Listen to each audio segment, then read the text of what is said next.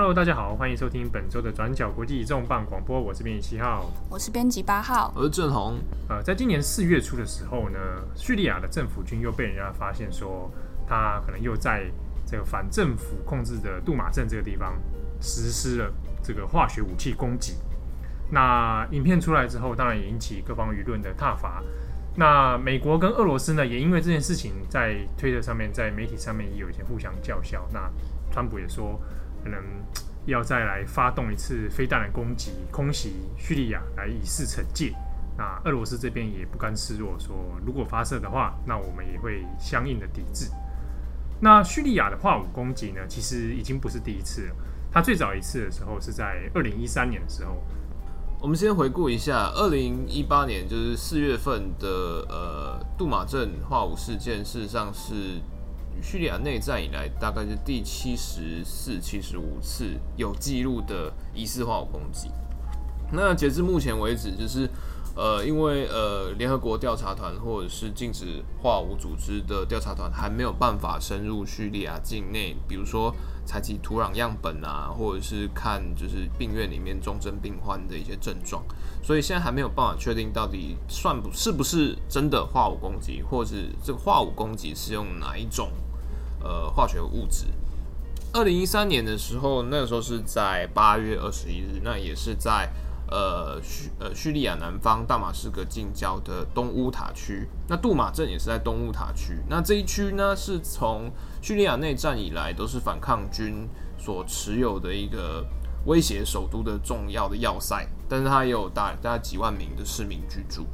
那呃，在二零一三年八月二十一日的时候，是通报说。呃，当地的居民就是半夜，然后突然就听到了一些飞弹的巨响，然后接下来就开始有致命的有毒气，然后就是大家都没办法呼吸，啊，大家出现了神经中毒的症状，包括口吐白沫啦、晕眩啊、恶心等等等。最后根据就是人权组织等等的观察，那呃还有通报，呃，在当天的攻击事件里面，总可能有五百至一千人因此丧生。然后大概有三至少三千六百人，就是有不同症状的呃受伤。那这件事情发生之后，其实舆论就是国际舆论就有点沸腾起来，因为在呃八月的东乌塔攻击之前，呃当时的美国总统奥巴马，就是那个时候他其实一直被呃国际社会要 push 说，好，叙利亚打成这样，美国要不要出来主持正义？然后奥巴马那个时候他其实因为你看。呃，因为他才刚撤出伊拉克，才结束了烫手山芋的伊拉克战争，嗯，然后阿富汗当时的状况也是不是很妙。那面对呃阿拉伯之春的一些很剧烈的区域转换态势，当时的美国态度是相对保守。那奥巴马对于叙利亚状况，他就一直说，呃，除非叙利亚的阿萨德总统、阿萨德政府动用化学武器，踩到了美国红线。否则的话，美国暂时不考虑对于叙利亚出手，或者是说，美国暂时不考虑在没有联合国背书的状况下向叙利亚出手。那好啦，那二零一三年八月东乌塔的化学事件是不是美国的红线？对，当时就是大家媒体就一直出来啊，奥巴马红线被踩到了。那踩到红线之后，你下一步要怎么办？对，要不要履行你的承诺呢？那当时呃，叙利亚内战。呃，五年前跟现在状况一样，就是呃，传出有大规模的化武攻击事件出来之后，呃，网络上各方的水军也是在叫嚣，就是二可能比较亲政府派的会说，呃，你没有任何证据，可能然后甚至会有一些呃影片来指控说，哦，这些都是呃叙利亚所谓的恐怖分子，他们政府对他们内战嘛，你打来打去不知道啊，他们刚好就拿到了化学武器，不就自爆。对，然后还有说，甚至说自导自演，但是后来就是呃，美国方面也提出了就是卫星照片，然后就是说呃，跟他们结合了几个证据，所谓的证据啦，因为到现在这个后来被证实，呃，他们提出卫星照片说，在化武发动之前，或就或事件通报之前四十八小时，卫星照片也显示在东乌塔区有非常多的火箭发射器，就是集结。然后他们也收到了一些呃，比如说拦截的一些通讯通讯的资料，说当时就一直叙利亚政府都一直在说准备好，准备好，东西好了。嗯、那再来就是呃，透过当地的目击者或者是说受害者的一些证实，就是那些所谓的毒气是从天而降，或者是从火箭，就是火箭轰了一波之后才有才出现的东西。所以当时美国就用这些证据来指控说，好，那这个看起来包括火箭或空袭这些都不太是。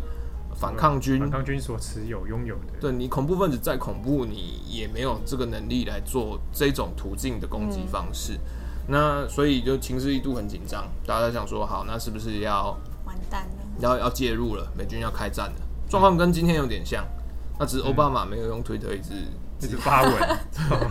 对，所以这次川普在上面直接发文说，真的飞弹真的会来哦。对，但但那时候俄军其实已经就是俄国对于叙利亚的介入，其实那个时候已经就蛮明显，还没有直接派，还没有直接派部队，但是包括说呃政治的支持啊都蛮明显。嗯，所以就是俄罗斯也是一直帮阿萨德政府护航，因为对于他们来说，就是阿萨德政府是呃中东前线的反恐要塞，然后再来可能是长期关系也密切。那呃，最后就是在奥巴马政府不想动武，然后俄罗斯又全力护航的状况下，他们在联合国安理会就斗来斗去啊。然后在事发之后的一个月，九月二零一三年九月二十七号，他们折中通过了一个方案，在联合国安理会，他们通过了二一一八号决议。决议的内容是说，好，那我们现在呃，联合国跟呃禁止化武组织，那我们一起来呃去叙利亚来。解除就是叙利亚的化武危机，嗯、就是我们进去可能我们会没收，对，调查，就是哎、欸、这个东西到底发生什么事，然后或者是说呃我们进去然后解除叙利亚各方拥有制造化武或者是用化武攻击的能力，嗯，对，那所以后来就是委任这个调查团就进去啦，然后进去以后他们就跟随政府军就是到处走，然后就是缴纳化武仓库等等等。那可是呃，二一八号决议那个时候，后来就是当时啊，就是国际一片赞扬，觉得啊、哦，我们找到一个不用开战、不用介入的一个方案。嗯，但是问题在于说，呃，当时在禁止化武组织第一第一波进去的时候，其实有一些但书，就是说它这个并不是所谓的刑事调查，它是要真相还原，然后比如说、嗯、呃，确认说哦。土壤样本等等等，然后可是我没有要指责，我没有要利用我进入的权限来指责说这个东乌塔事件、东乌塔化武攻击是谁责任，谁是凶手，凶手要怎么处理，这不是我们的问题。而且在联合国二一八号的决议案里面，他有提出就是说啊，我们要解除叙利亚，就是理论上履行这个决议之后，叙利亚就再也不应该有化武，对，不应该有化武攻击嘛，因为都被解除了。那可是如果没有，如果大家不遵守，或者叙利亚政府不遵守这个决议的话，会怎么样？哎、欸，没有，会被制裁吗？不会怎么样，就是也没有任何制裁方式。呃，依照一般的常理逻辑，就是在类似的状况之下，可能如果在常态啦，通常会通常在各顺风顺水状况下，会再加上一些弹数，就是如果在没有履行的话，联合国有权动用呃联合国宪章第七章。然后就是来抵抗，就是用军事手段或任何手形式的手段来阻止侵略或破坏和平的行为。但在二一八号决议案，它里面其实并没有提到这个但书，并没有提到任何说就是好，如果不遵守或者是说没有办法阻止的话，联合国下一步要什么？因为当时有一些外交折冲，呃，俄罗斯不希望这个东西二一八号变成说日后谁要动武的。第一句，对，因为他们以前在利比亚的时候就被赢过一次，嗯、就是那个时候联合国通过决议案，是说动用一切手段来阻止平民、保障平民的安全，就就被解释成就是好，那我们来推翻格达菲政府，这样就是保障平民安全。所以，所以二一八号并没有加就是后果但书，那所以。虽然之后，呃，禁止化武组织他们后来得到诺贝尔和平奖，他们其实也真的冒了生命危险前进战区去撤销这些化武的仓库啊，或者是基地啊，或者是发射的一些设备啦。但是，呃，最终还是没有办法确认说，哦，到底拆了多少东西。那以二零一三年那一次的状况是，呃，后大家判断是沙林毒气跟 VX 毒气。但是像呃二零一八年四月杜马的事情，大家就好，目前判断是绿弹，就是氯气。嗯、绿弹其实不是，它不是一种很专门为了炮弹而生的。应该说，应该说它的基本物质氯就是其实不是不是受到管制的物质，它的制制造门槛比较低，所以当初是不是比如说有一些，比如说它可能呃滤水器好了。医院滤水器，它其实可能就有可能制造出这些东西来，可能当初没有办法撤撤掉，等等等。就当初当初为了解除化武的时候使用标准，可是我检测特定的